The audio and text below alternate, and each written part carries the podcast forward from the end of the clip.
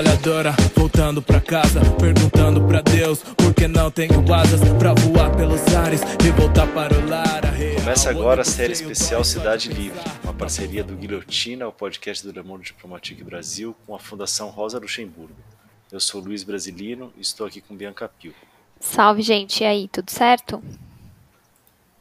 Bom, nesse quarto episódio a gente vai falar sobre o colapso das cidades baseadas em transporte privado, com a diretora-geral do Ciclo Cidade, Jô Pereira, e também com a militante do movimento Tarifa Zero BH, Letícia Birchal. Oi, Oi Letícia, tudo bem? Oi, pessoal, tudo bom? Luiz, Bianca e Jô, tudo certo por aqui. Maravilha, bem-vindas ao nosso quarto episódio. A Jo é graduada em Educação Física, pós-graduada em Arte Integrativa.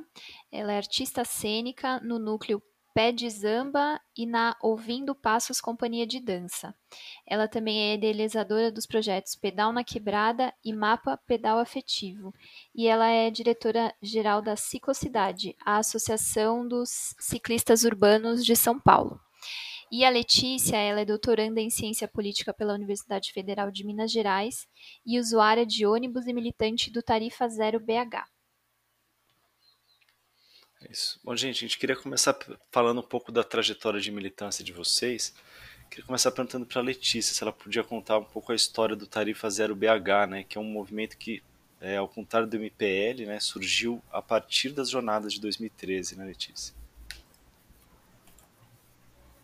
Isso. Aqui em BH, a gente até teve uma pequena experiência de MPL lá em 2005, quando estava surgindo os MPLs pelo Brasil, mas acaba que não, não, não segue essa atuação na cidade.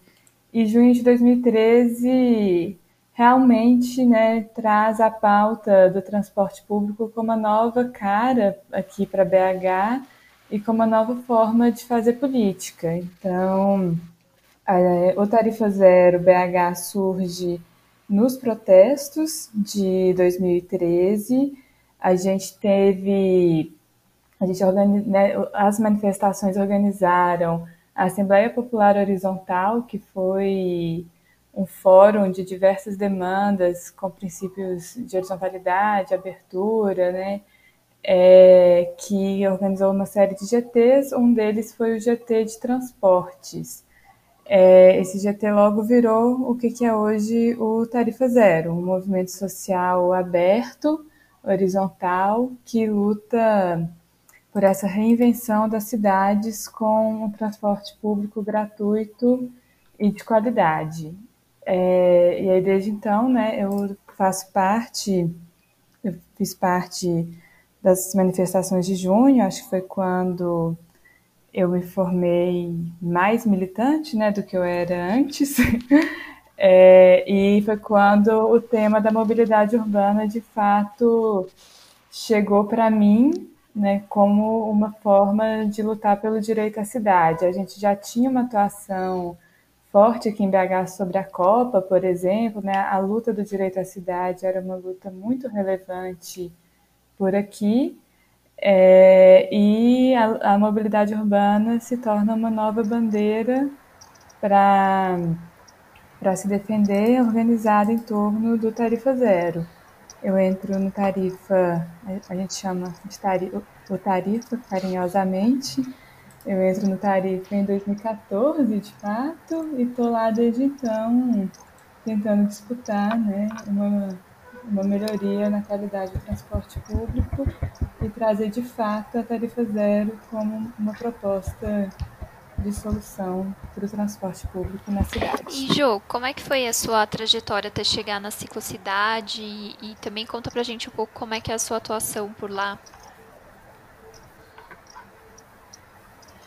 Olha, Bianca, falar da minha trajetória como ativista, como militante, é, é, falar desde que eu nasci, na verdade, né? Porque quando a gente, eu sempre digo, quando uma mulher negra, uma mulher que nasceu na periferia, é, existe, ela já, já existe numa resistência, já existe numa militância. Então, a minha militância, o meu ativismo vem desde muito cedo, desde quando eu saquei que as coisas me eram impedidas por várias razões, porque eu morava onde eu morava, na Vila Santa Catarina, que é uma, uma região aqui da Zona Sul de São Paulo, um bairro da Zona Sul de São Paulo, que não é uma região tão longe assim da, da região central, né, tão longe do Marco Zero, mas é uma região muito empobrecida e muito é, com muitas problemáticas, né? Então aí junto com isso vinha a problemática da, da insegurança,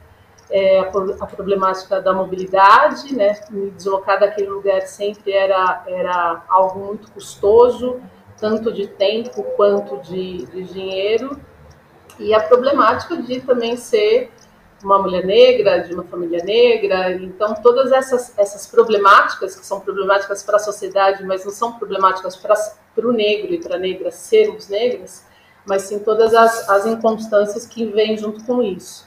Então, essa militância vem desde muito cedo, desde quando eu entendo que eu teria que encontrar outras maneiras para ultrapassar os muros do que só aquela maneira que estava sendo para mim imposta, que era ficar ali e ficar ali sem, sem adiantar, sem avançar, nunca foi o meu propósito.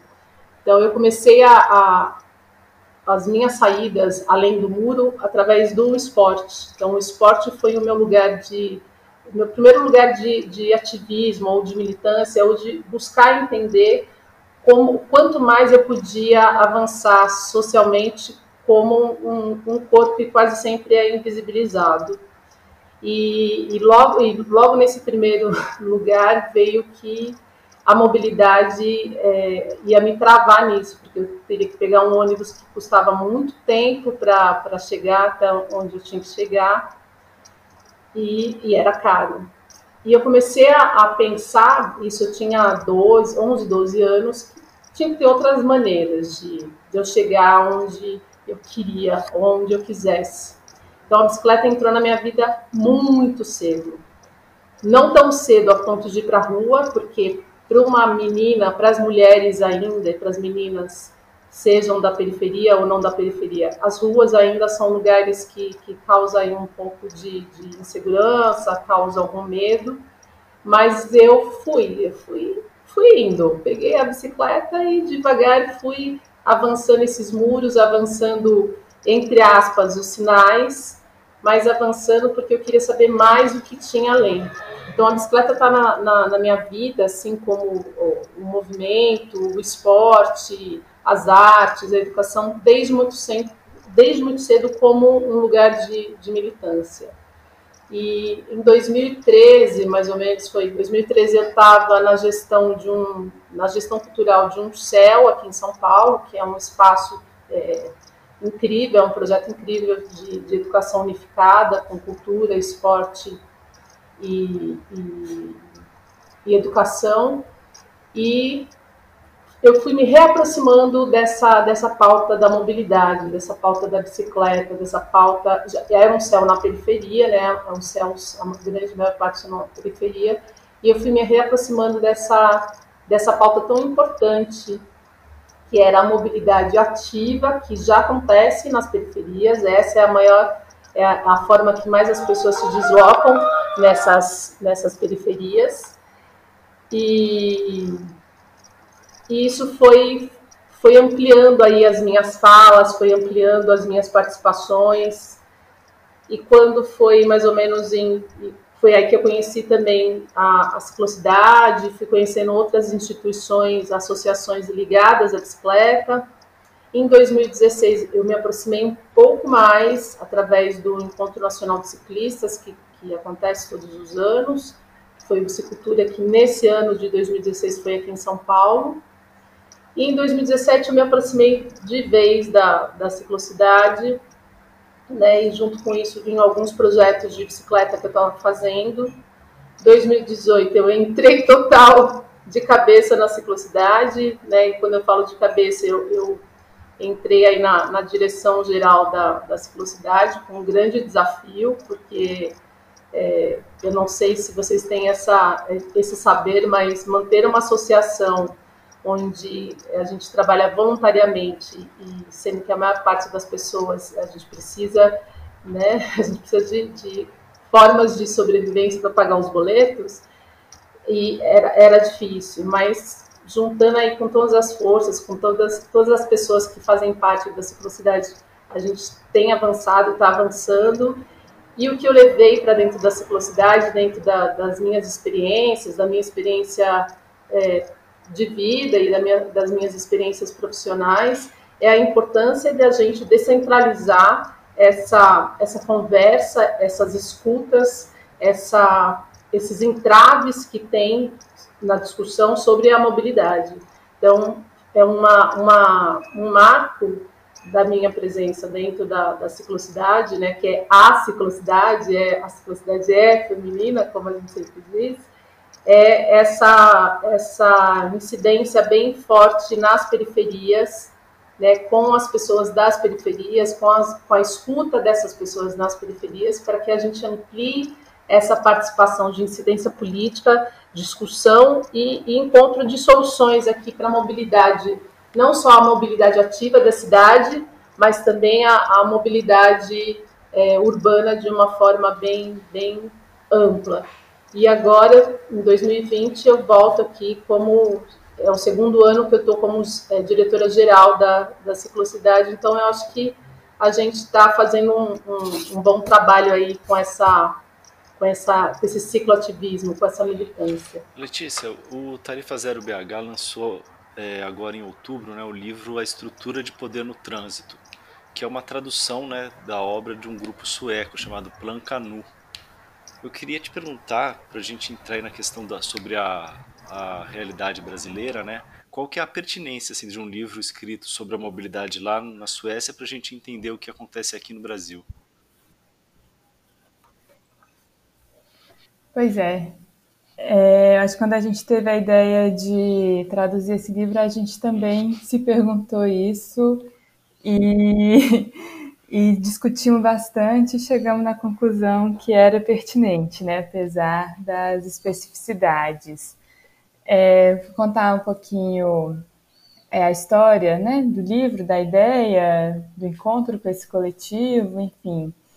É, a gente, no Tarifa Zero, a gente foi convidado pela Fundação Rosa Luxemburgo e pelo IDEC para participar de um evento nacional sobre tarifa zero que ocorreu em setembro do ano passado em Niterói. É, e nesse encontro, também estava um representante sueco do coletivo Plancanu, que, que é um coletivo que já que, já, que, é desde o início, que atua desde o início dos anos 2000, é, lá na Suécia, pelo também defendendo a tarifa zero e também defendendo o, o direito né, à, à mobilidade é, também fazendo é, atuações lúdicas, mas também de profundidade técnica, pulando umas catracas no metrô. É, e acho que a, a, afinidade foi muito grande, assim, porque a gente no Tarifa Zero também, assim como eles, a gente também é rosa, a gente também usa é, táticas lúdicas e de enfrentamento do poder público, é, hora de forma mais direta, hora de forma mais criativa, engraçada. E acho que a afinidade foi muito grande e eles estavam distribuindo esse livro. E aí a gente leu o livro e falou: uai, temos que traduzir esse livro para o português. E, e, a Fundação Rosa Luxemburgo achou legal a ideia né, e apoiou o nosso processo. É, o livro fala sobre a estrutura de poder do trânsito, que é uma lógica, né, que é a lógica que rege as cidades no modelo capitalista que a gente tem hoje. E aí que está a pertinência, né? Se existe uma estrutura de poder do trânsito na Suécia, a gente pode saber que ela existe no Brasil e ela é pior no Brasil. É, e isso tem a ver né, com as cidades que são construídas e pensadas sob a lógica da, da manutenção do, do transporte individual motorizado, da, da manutenção do carro no topo dos investimentos públicos, com a prioridade dos espaços da via, é, com, com a prioridade, inclusive, nos imaginários né, do que, que a gente tem de proposta de cidade, de soluções individuais de mobilidade, é, que se é um problema na Suécia, aqui no Brasil a gente pode saber que cria segregações econômicas, sociais, espaciais, raciais e de gênero ainda, ainda mais graves, né?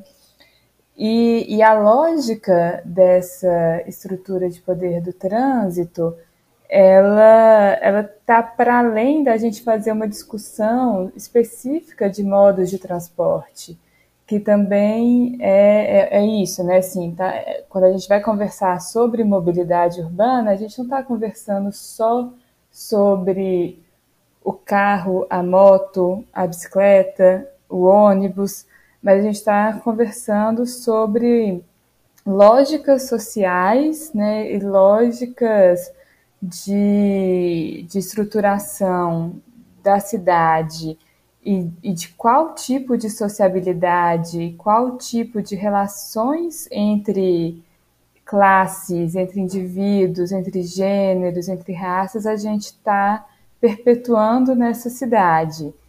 E aí o, o livro traz a, o conceito de automobilidade como o conceito que rege essa estrutura de poder do trânsito, que é uma mistura da autonomia com a mobilidade, que seria essa lógica que a gente tem hoje de achar que a nossa liberdade está relacionada com conseguir se deslocar de carro de forma individual e de forma rápida é, pela cidade, mesmo que isso gere prejuízos sociais profundos, né? Então, andar de carro significa é, poluição, significa mudanças climáticas, significa a exclusão das pessoas que não podem andar de carro, porque para que algumas pessoas andem de carro é necessário que outras não andem, porque não cabe tanto carro assim na via.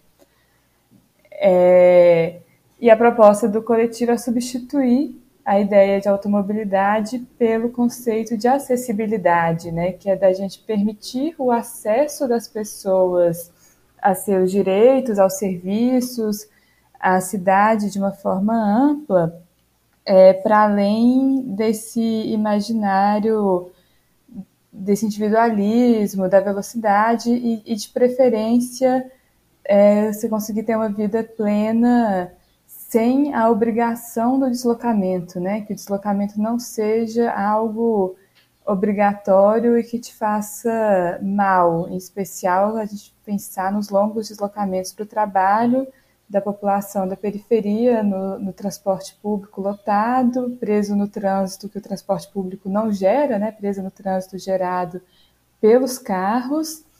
É, e aí, se a gente rever esse conceito, né, por uma cidade de acessibilidade, a gente também está revendo conceitos dos tipos de sociabilidade que a gente quer produzir, os tipos de comunidades que a gente quer promover, da própria, né, da própria lógica da diversidade, da inclusão dentro dessa, dessa lógica de uma cidade que é acessível para todos.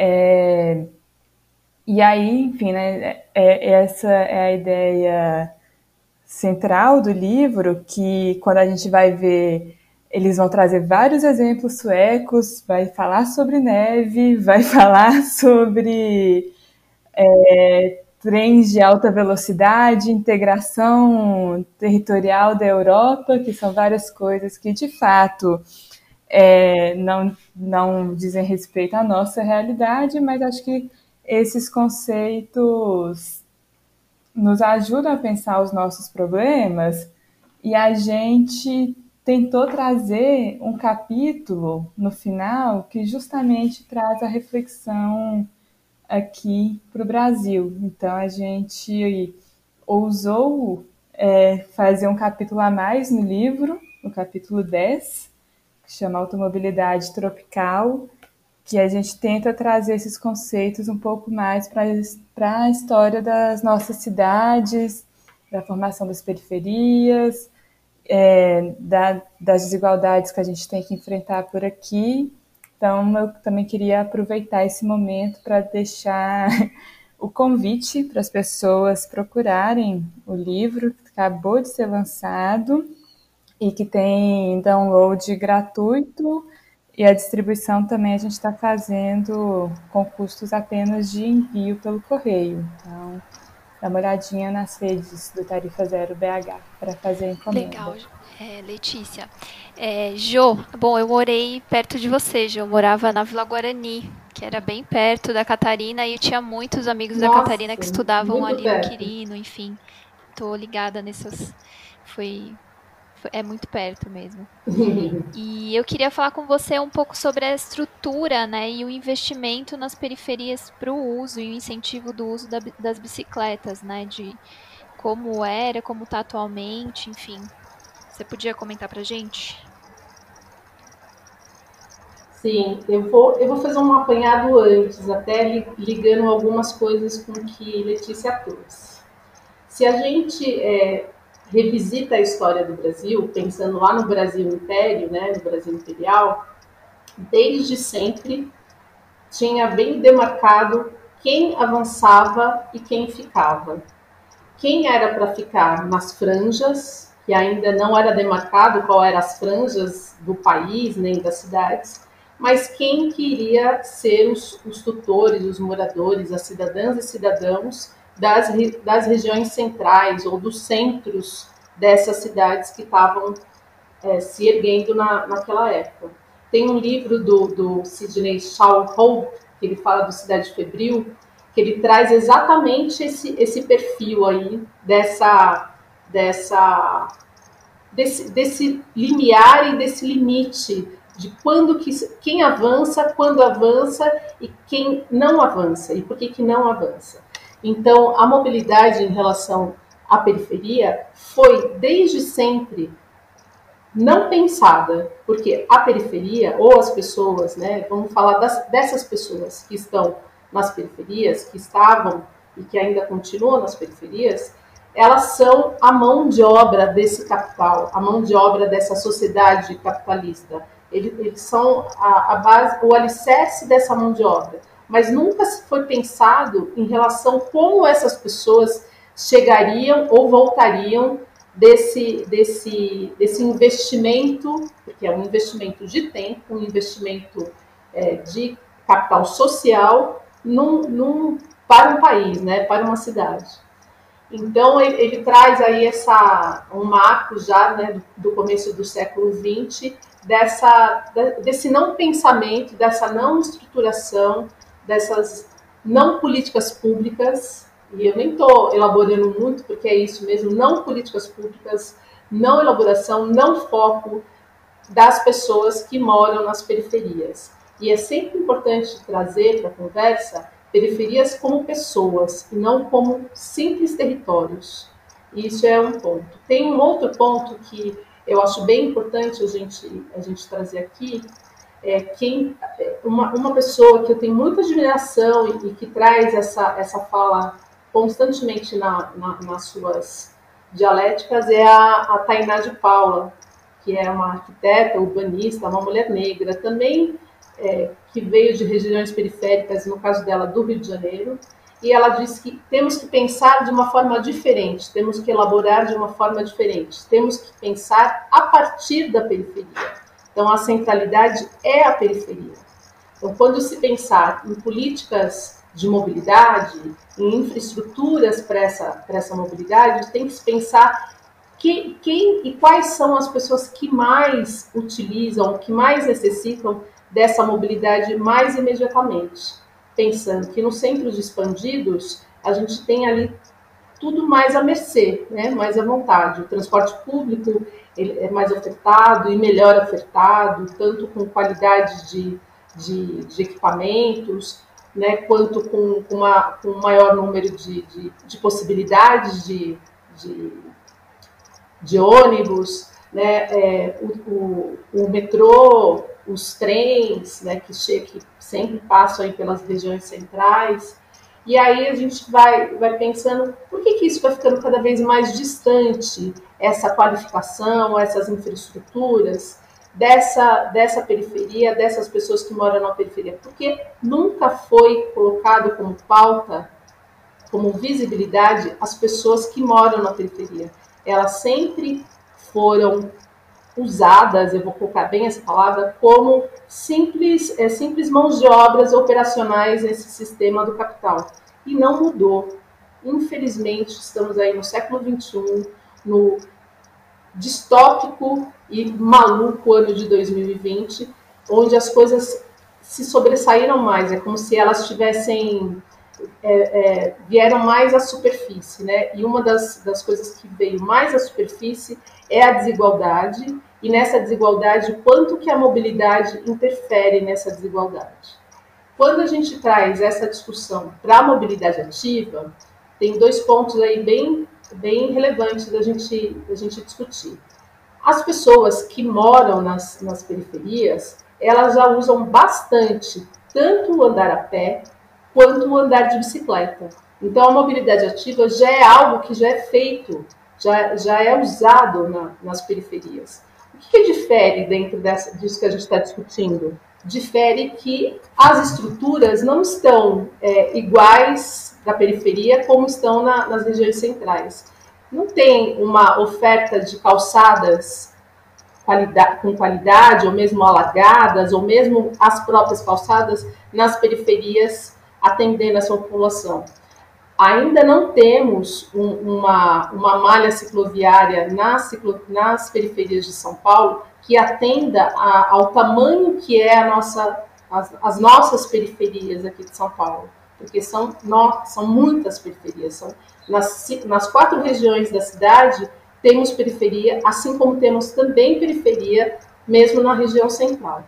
Quando, é, em 2015, no Plamob, né, o Plamob foi, foi aprovado em 2012, aqui em 2015, em São Paulo, que foi edificado, foi acertado ali, que até 2030, 2028, teríamos que ter aí uma, uma faixa de 1.500 quilômetros de ciclovias e ciclofaixas, e a gente chega em 2020 e temos 503 quilômetros, né, com, com prospecções aí, com acordos, promessas, mas esperanças que até o final de 2020 a gente tenha mais 173 quilômetros construídos, e isso ainda não é uma grande e maior parte dessa malha cicloviária nas, nas regiões das periferias, nas regiões das franjas.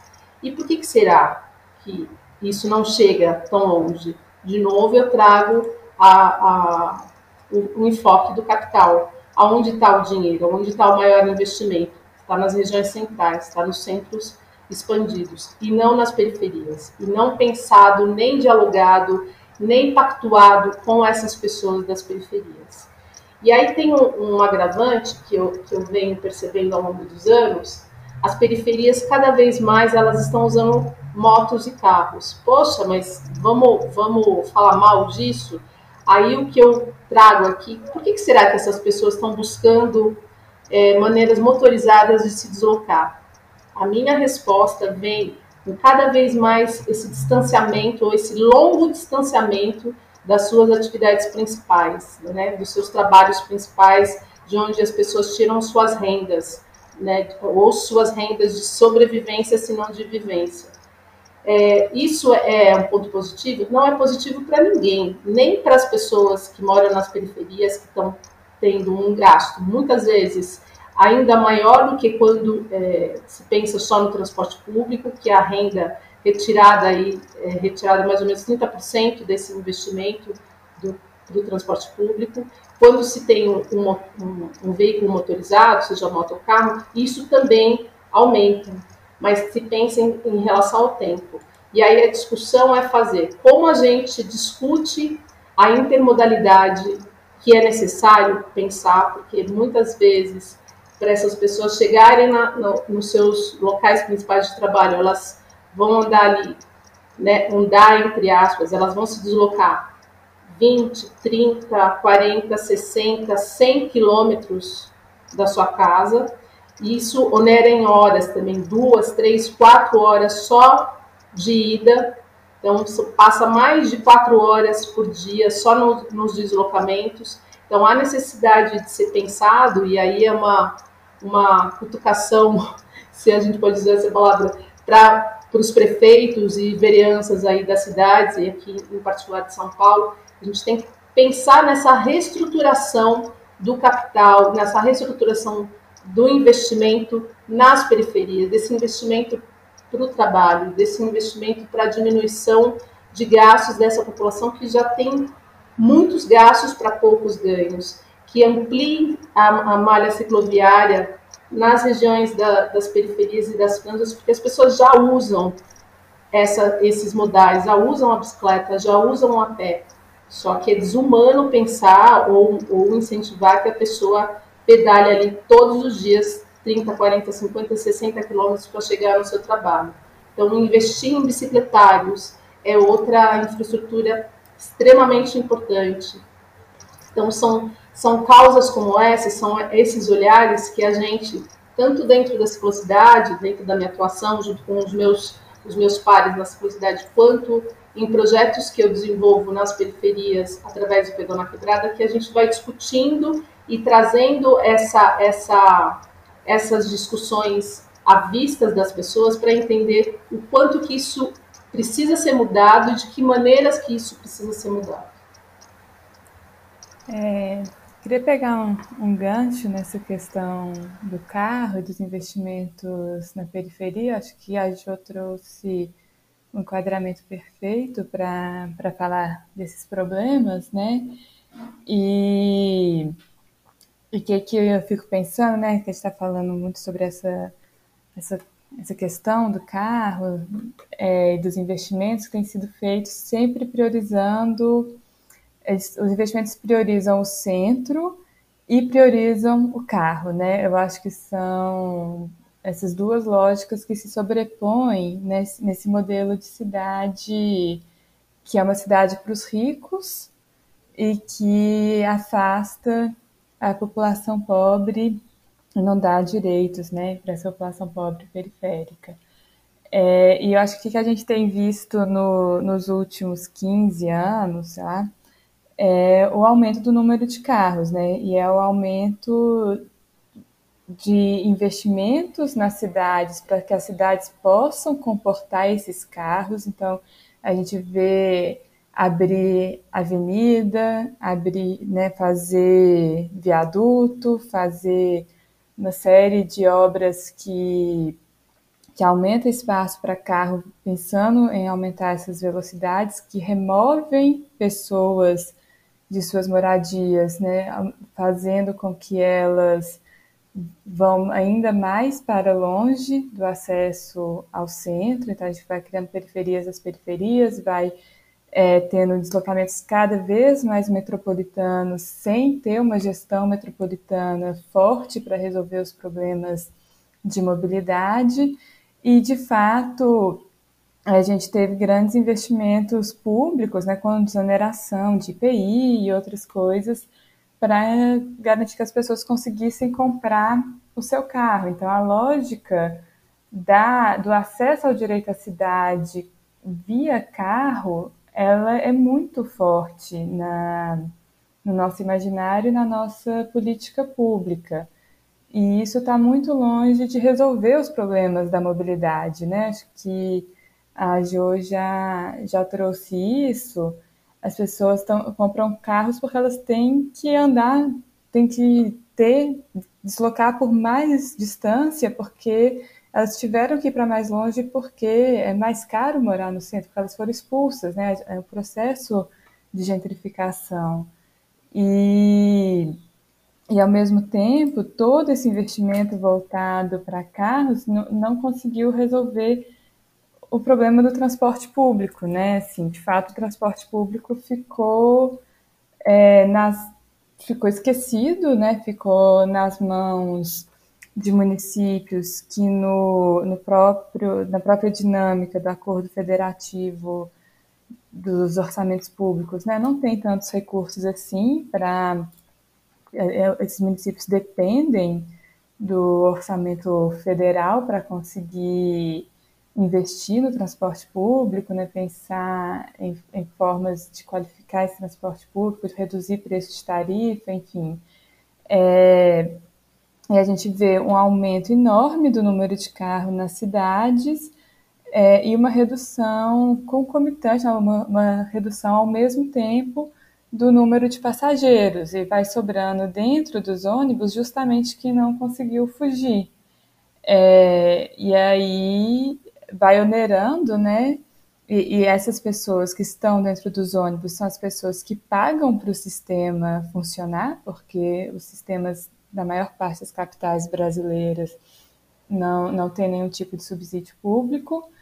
E, e, e aí você vai tendo esse, essa sobrecarga financeira sobre quem sobra dentro do ônibus para pagar a conta do, do funcionamento do sistema de transporte público que está ficando né, cada vez mais precário, cada vez é, com funcionamento pior, com menos passageiros e cada vez aumentando mais os preços de passagem, né? fazendo, fazendo rodar o ciclo de expulsão desses passageiros, ora porque é, eles vão fugir do transporte público para as motos e carros, ou então porque eles perdem mesmo a capacidade de pagar a tarifa. E aí a gente está falando muito seriamente de pessoas que perdem a capacidade de acessar a cidade porque elas não não vão ter recursos financeiros para arcar com a tarifa de ônibus, né?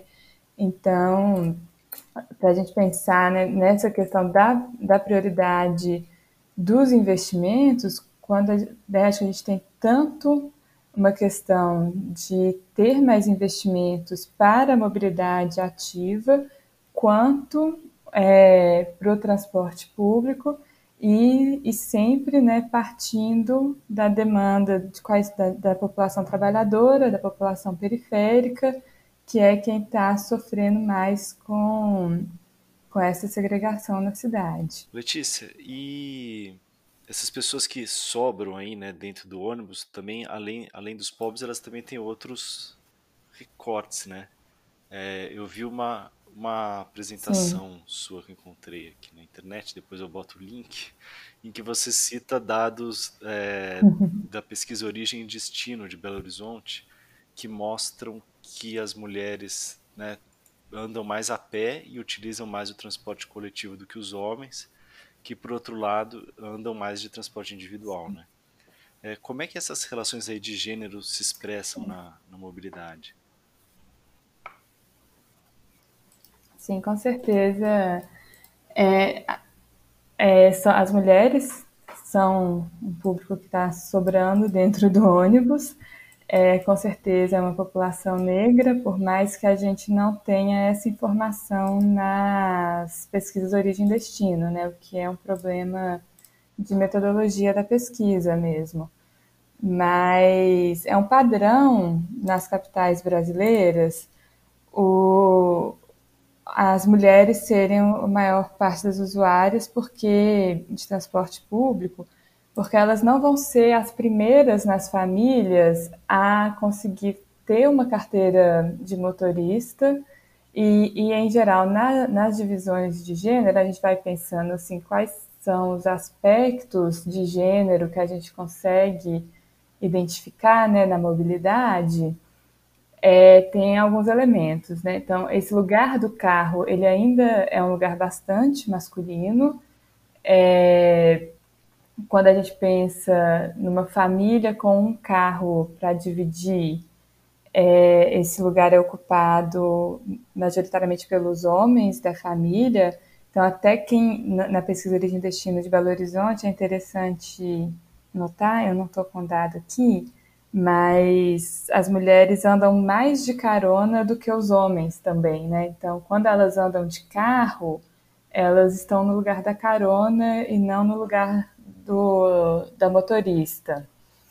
E, e isso tem muito a ver com, com os padrões né, de, de socialização do, do que, que é ser mulher na nossa sociedade, que está muito relacionado com o cuidado. Então, a mobilidade do cuidado, a gente pensar que a mobilidade feminina tem muito a ver com, com realizar tarefas de cuidado, ajuda a gente a entender isso, que é que é o fato que é a mulher que vai buscar as crianças na escola, são, são as mulheres que vão fazer deslocamentos pontuais voltados para para os cuidados da casa, então vai fazer supermercado, sacolão, vai lembrar que que está faltando tal coisa em casa, vai sair, e são deslocamentos pequenos, que em geral ocorrem na própria escala do bairro, né? Então,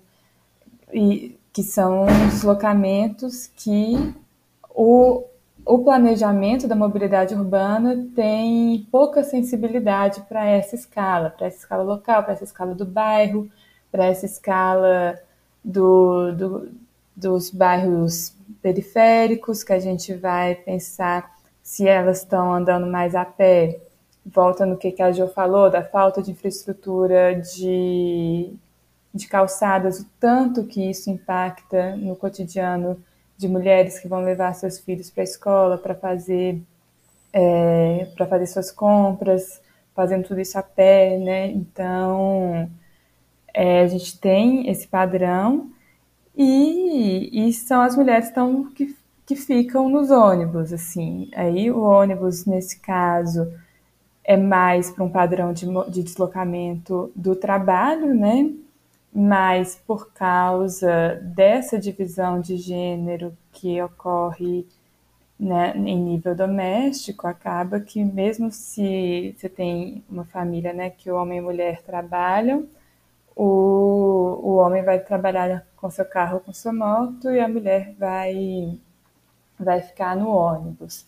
E isso a gente coloca, né, e é importante pensar que numa numa sociedade em que as mulheres e as mulheres negras ganham estruturalmente menos do que a população branca e os homens brancos, quem está ficando dentro do ônibus e pagando a tarifa é quem recebe menos dinheiro para pagar essa tarifa. Então, a gente tem uma estrutura de financiamento do, do transporte público que onera a população feminina negra para colocar em funcionamento um sistema de transporte que é público que é essencial e que beneficia toda a cidade.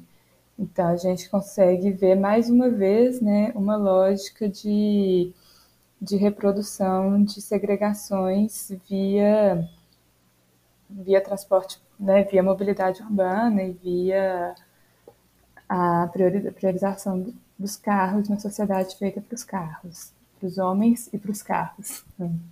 É, e Jo, eu queria aproveitar esse gancho é, e perguntar para você, né? Queria que você comentasse um pouco, porque é, por outro lado também são os homens que andam mais de bicicleta do que as mulheres pela cidade, né?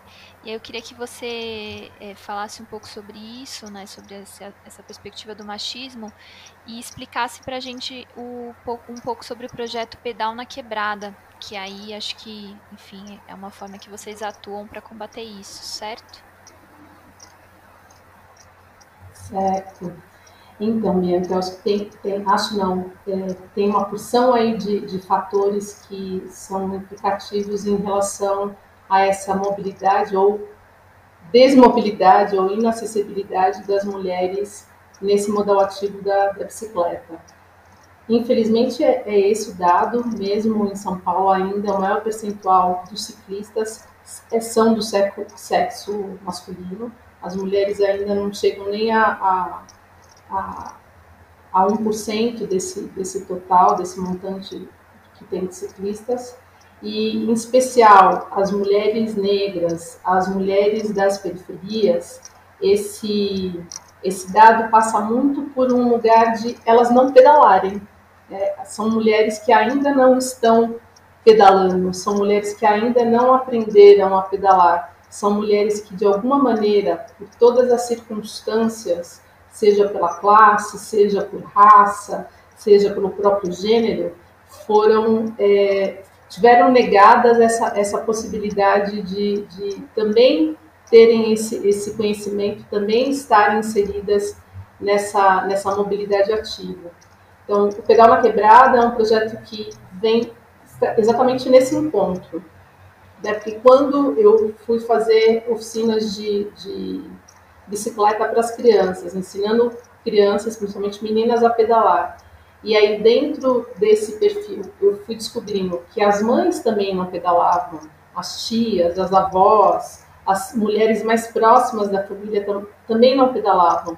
E quando questionava sobre por que não pedalar, vem muitas respostas, principalmente em relação à população negra feminina. Desde muito cedo, são mulheres que acabam sendo é, é, cobrada uma, uma maturidade antes da, de uma idade de maturidade. Então, muito cedo começam a cuidar, é, tem a responsabilidade pela casa, pelos irmãos, é, por toda a, a, a, situação de cuidado com, com outras pessoas, né, da, da família. É, eu estou falando isso bem no recorte de uma população pobre, de uma população empobrecida. As periferias, quando a gente fala, é importante também trazer essa visão não existe só pessoas pobres na periferia. A periferia também tem as suas divisões de classe, assim como tem no restante da cidade em relação à divisão de classe. Então, nas periferias também tem essa, essa diferenciação. Mas isso é algo que aparece muito, muito equânime, mesmo nessas, nessas classes diferenciadas dentro da periferia. As mulheres ainda são as que menos pedalam, porque não sabem pedalar, porque não aprenderam a pedalar na infância ou na juventude, porque têm medo de pedalar, porque as ruas é, é, são ainda lugares que, para elas, na fala delas, dentro desses dois anos e meio de atuação que eu tenho, quase três anos de projeto, que já foram mais de, de 400 mulheres, isso sempre se repete. A rua não é um lugar que me acolhe, a rua não é um lugar que me dá segurança. E aí por isso vem também essa militância pelas, pela infraestrutura, por toda essa infraestrutura de malha cicloviária. Porque por mais que possa parecer é, tão tão é, distante, assim, nossa, uma ciclovia vai dar segurança para a pessoa? Sim, uma ciclovia, uma ciclofaixa, um lugar reservado, vai te dar mais um, um, um ponto de falar, não, eu posso ir até ali. Claro que tem vários outros fatores que, que envolvem a qualidade dessa ciclovia, a metragem dessa ciclovia, né, o recuo dessa, dessa ciclovia, dessa ciclofaixa, mas ainda são com condições como essa, apresentando é, tendo uma, uma infraestrutura, ciclofácil, ciclovia, essas mulheres se sentem mais é, convidadas a, a, a irem para essa rua. Mas antes de serem convidadas, elas precisam aprender a pedalar. Então é um passo bem antes. Então quando a gente fala dessa, desse percentual de mulheres que ainda está fora dessa, dessa estatística de ciclistas, principalmente dos ciclistas nas periferias, tem aí algo bem mais profundo, bem, bem anterior a essa mobilidade, que tem total a ver com, o que Letícia trouxe, porque a mulher ela não, ela não é, não tem uma única responsabilidade. Isso passa pelo machismo, passa total pelo machismo, porque ainda em pleno século 21, ano 2020 ainda as, as, as tarefas né, domésticas, ou as tarefas de cuidado, as tarefas de gerenciar uma casa ainda recaem sobre as mulheres. E aí eu, eu falo isso também não só em relação às mulheres pobres, mas às mulheres de uma forma geral. O que acontece nas classes mais altas é que isso acaba sendo delegado também para outras mulheres, para empregada doméstica, para diarista, para babá, para outras mulheres que acabam é, suprindo, né, executando essas tarefas. Nas classes pobres, são essas as, as, os trabalhos, muitas vezes, delas, e um trabalho fora de casa e um trabalho dentro de casa. E essa mobilidade pela bicicleta, ela, vai, ela precisaria ser ter uma, uma, uma dinâmica outra, uma dinâmica bem diferente, né? Trabalhos mais próximos, distâncias menores, saber pedalar, né? Ter aí é, infraestrutura para estar nessa rua com, com segurança. Então tem muitas tem muitos é, pequenos detalhes no meio desse tornar-se uma ciclista e tornar-se uma ciclista que avança na cidade, né, que ocupa essa cidade, passa por um, uma porção de nãos. E dentro do, do, do, do espectro aí do, do racismo, as mulheres negras ainda são as que mais sofrem com a violência. E aí eu não estou falando só da violência, é, como a gente está trazendo aqui de trânsito, mas da violência de uma forma muito, muito geral. A violência, seja no assédio, seja no transporte público ou nas ruas, a violência que pode chegar até a morte, que é o feminicídio, a violência é, que passa por, por esses lugares de invisibilidade dessa violência com essas mulheres negras.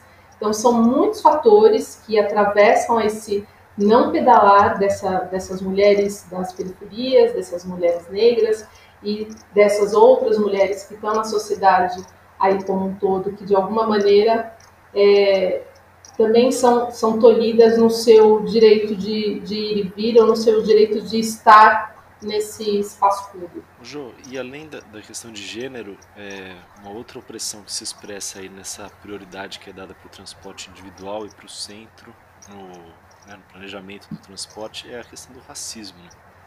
É, você, você podia falar um pouco aí como é que você percebe essa questão e, e explicar para os ouvintes?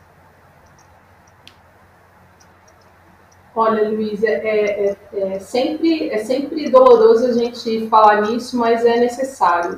Infelizmente, a gente tem uma sociedade, está estruturada numa sociedade completamente racista desde a sua, da sua criação enquanto país, né? desde a sua criação enquanto, enquanto história. Se a gente volta aí na nossa história, se a gente revisita a nossa história, a escravidão é o, é o marco dessa, desse racismo, na nossa história enquanto país. Então, um país onde manteve aí mais de 400 anos de, de, de escravidão, né, de, de, de, opressão com o povo negro, é, isso vai, vai reverberar em todas as estruturas dessa sociedade, desse país. Esse país, infelizmente, é o nosso.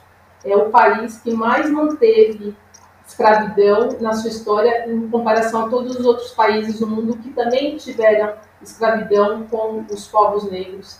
E nós, enquanto diáspora africana, né, enquanto uma continuidade aí do, do, do, continente, do continente africano, ainda sentimos isso reverberar diretamente não só nas mulheres negras, mas também nos homens negros. Não só na, nos adultos, mas também na infância. Isso passa dentro da mobilidade com, com esse, primeiro com essas negações do, dos acessos, né? quando você nega acesso. Então, eu já moro distante de é, lugar para é, equipamento de saúde, de, de escolas, de centros culturais, de, é, de lugares que eu possa me divertir ao ar livre, né, de parques, pensando nessa grande maior parte da população negra que ainda, ainda é, ainda está morando nas periferias, nas franjas e avançando aí para a parte rural é, das cidades. Então, a, a, mobilidade ela vai atravessar muitos, muitos, interseccionar com muitos fatores. Essa, essa, esse, essa oneração do transporte público, né, isso também é algo que pesa demais no bolso dessa população feminina, negra e da periferia. Porque pensar que se você for no, no né, numa única ir e voltar, você vai gastar aí já uns 10 reais por dia. Aqui em São Paulo, mesmo tendo bilhete único, já, já não tem aí tantas. Você não faz é, mais quatro usos da, da, do bilhete único. Você teve essa diminuição aí pelo, pelo prefeito.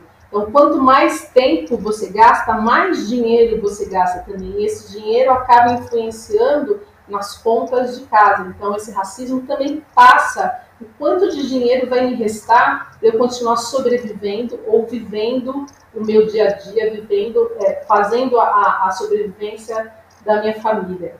Muitas mulheres, agora em, em tempos de, de, pandemia, a gente nem fala mais quarentena, porque a sensação que dá é que, que a pandemia já acabou, né? Mas no, no, tempo maior que a gente teve aí de quarentena, né, de março a, a agosto, julho, agosto mais ou menos, eu estive muito próxima de, das mulheres, de muitas mulheres de várias periferias de São Paulo, eu estava ajudando de alguma maneira com alimentação, com com produtos de limpeza, enfim, com álcool gel, com, com, roupa, e muitas vezes essas mulheres elas continuaram trabalhando, né? É, esse operacional essencial que, que foi dito não passou por, por essa mão de obra que nunca é, é visibilizada, também na pandemia não foi visibilizada.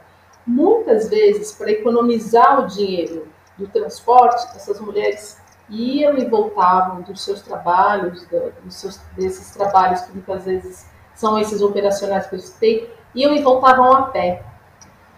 E aí a gente, se a gente traz isso para uma, para uma, uma questão de humanidade, que humanidade é essa que prioriza um em, em detrimento de outros? Eu tenho o meu conforto, eu vou receber, eu vou manter a minha casa impecavelmente limpa, né, já que a pandemia está passando muito por esse lugar, por essa, pedindo esse asseio é, mais que urgente e intermitente, mas essa pessoa que faz esse, esse trabalho, muitas vezes ela, ela não, não, não tem isso na casa dela. Então, ela vai já passar por uma mobilidade que também vai colocar ela em risco nessa aglomeração.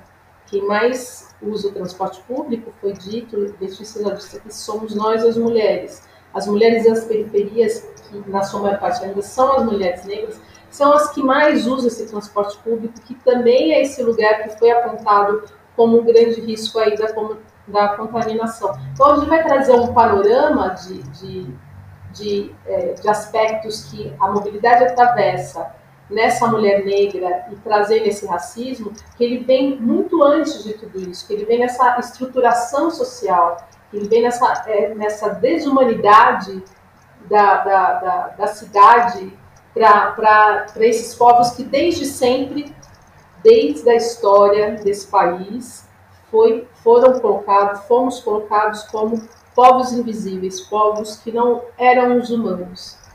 É um momento de, de ter basta nisso, né? mais do que urgente de ter basta. As políticas públicas têm que, que rever toda essa estruturação quando você é, obriga, né, porque passa por muito por esse lugar da obrigação, você não tem outra maneira de se locar a não ser pegar um ônibus ou andar a pé muito tempo. Se você tem uma bicicleta e sabe pedalar, até vai de bicicleta, mas mesmo assim são quilômetros a fio.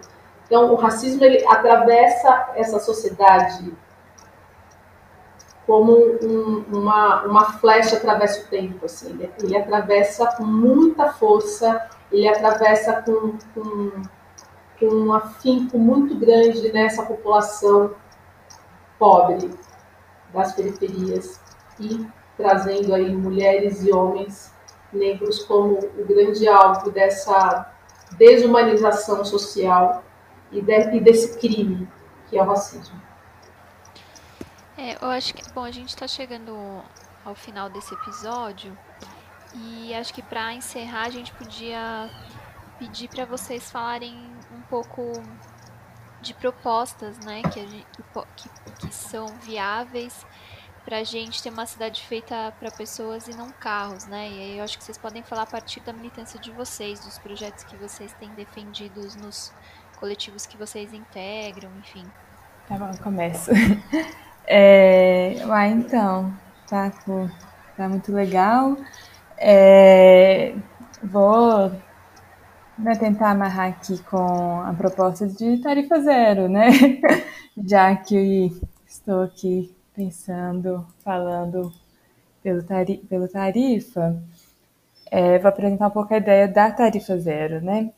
É, a tarifa zero é a gratuidade do transporte público no momento do uso, né? Então, é a ideia que qualquer pessoa possa andar de ônibus e no momento de andar de ônibus não pague para usar, porque esse sistema já vai estar pago por outros meios, né? Então, a gente já fala que existe ônibus grátis. É, só temos que falar sobre como pagar esse ônibus é, por outras fontes de financiamento que não seja a tarifa. E aqui né, a gente foi conversando sobre essa questão da prioridade de investimentos para o carro e a, e a oneração, e, e, como que o sistema de transporte público hoje onera os passageiros, né? O que, que acontece? A maior parte das cidades brasileiras, são muito poucas exceções, é, todos, todo o transporte público é pago pelos usuários que, o, que na hora que roda a roleta, pagam a passagem e isso é o que vai pagar os custos do sistema mais o lucro dos empresários. É, e como a gente já viu aqui na conversa, essa é uma população majoritariamente feminina, negra, periférica, trabalhadora é, eu, e, e, pobre, né? E aí, o que, que a gente tem é um sistema que é completamente invertido, né? Que tem um sistema público que é um serviço essencial, como temos visto falado mais nessa pandemia, e que beneficia toda a cidade, mas que são a, a população mais pobre que, que paga pelo funcionamento, né? E a ideia é da gente conseguir reverter quem, essa lógica de financiamento para que ela seja mais justa, né? Então, a gente está falando de uma questão de, de justiça distributiva, a gente está falando de uma reformulação que vai passar né, por reformulações tributárias, porque passa pelo orçamento público, mas que sejam mais progressivas na renda e que tenta, que tem que ser mecanismos de inverter toda essa lógica que a gente está conversando agora de produção de cidades que, se, que são para as elites, que são para os centros, que são para a população branca, para a população masculina branca, é, e, e inverter essa lógica de cidade por meio de um financiamento que, de fato, seja progressivo na renda, que, que, que vai vir né, a onerar mais mesmo os mais ricos, e que permita um deslocamento amplo pela cidade com transporte público de qualidade. Então, é, existem várias formas de se pensar como conseguir esses recursos, né? Pode ser via taxa, via IPTU, via outros, outros tipos de tributos, mas que a gente defende sempre que sejam tributos que sejam progressivos e que a gestão seja baseada num controle popular e público, né? Então não é colocar um dinheiro direto na mão de empresário e não ter, não ter controle do que acontece no, no na operação do sistema, né? O financiamento, o, o, quem for colocar os ônibus rodando na rua só podem receber se esse sistema estiver funcionando com qualidade. Então, a gente consegue um mecanismo de contratação do sistema de ônibus que, que possa, que a gente inclusive possa desenhar a oferta do transporte público de forma a atender demandas que são historicamente é, deixadas de lado, né? Que são demandas de lazer, demandas de cultura, demandas de integração metropolitana, demandas de integração entre territórios periféricos, para a gente pensar num acesso à cidade que não seja só para o trabalho, mas que seja um acesso à cidade que possa ser feito de forma plena dentro da grande diversidade de demandas de realização que uma população diversa tem no, no território urbano. Então, a tarifa zero é isso, né? É essa gratuidade. Ela é possível, ela já existe em mais de 150 cidades do mundo e em várias no Brasil. E a gente tem, tem defendido, né, cada vez mais que é possível e é possível para já. Acho que é isso. Obrigada. É, eu trago um pensamento que a partir dele se desdobra tudo mais que eu vou falar. A periferia é a centralidade. Com esse pensamento, pensar em estruturação de, de trabalho na, na periferia, com malha, aumento da malha cicloviária nas periferias, pensar em intermodalidade a partir de incentivos do uso da mobilidade ativa e do transporte público nas periferias, já que isso já é, já é fato, já acontece, só que o que não existe é essa possibilidade de, de, de fato ter essa intermodalidade. Então, os bicicletários podem ser aí um grande ponto de intercorrelação para que essa intermodalidade aconteça com melhor desenvoltura. Outro ponto que é essencial, que haja mais participação das populações das periferias na construção dessas políticas públicas. E de que maneira? Seja nas audiências públicas, seja incidindo politicamente, e que essa, essa casa, né, essas casas da gestão pública, do, do equipamento, do, da política da cidade, elas sejam abertas em horários humanos para esses trabalhadores e trabalhadoras das periferias. Não a uma hora da tarde, quando essas pessoas estão, na sua grande maior parte, na, na, no seu horário de trabalho. Não é, às, às 5 horas da tarde, quando essas pessoas estão saindo do seu, dos seus trabalhos. Então, que tenha uma flexibilidade também nessa, nesses, nesses locais públicos, né, nas, eu estou falando das câmaras, é, tanto é, legislativa do, do município quanto do Estado, ampliando esse horário, essa possibilidade de horário das audiências públicas para a participação dessa sociedade que quase nunca é, é escutada. E aí, implementando junto com isso as é, políticas públicas como bicicletas públicas. Gente, isso já existe no Brasil, existe em Fortaleza, por que, que não, não é algo que acontece nos outros 25 estados ou 26 estados? Então, que, o que é bom, o que é positivo, os gestores públicos, né, o, seja do estado, do município ou federal, eles realmente repliquem para a sociedade de uma forma mais equânime, de uma forma mais unânime. E que a gente consiga, com isso, é, realmente liquidar aí vários, vários problemas, várias problematizações que, que venham por conta disso. Legal. É isso. Jô, Letícia, muitíssimo obrigado. Muito bom. Obrigada, gente. Obrigada pelo convite. Bianca ah, Aline te mandou um beijo. mandou um beijo. Jô.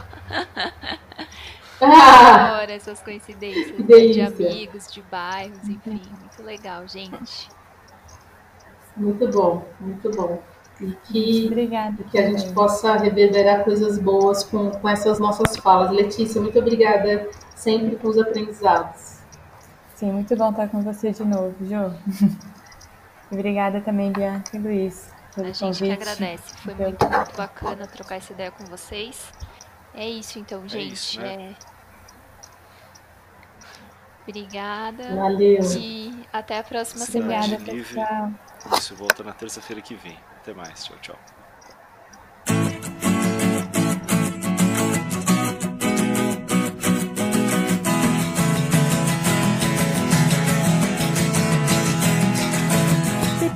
paradise, put up a parking lot with a pink hotel, a boutique, and a swinging hot spot Don't it always seem to go that you don't know what you've got till it's gone. Paved paradise, put up a parking lot.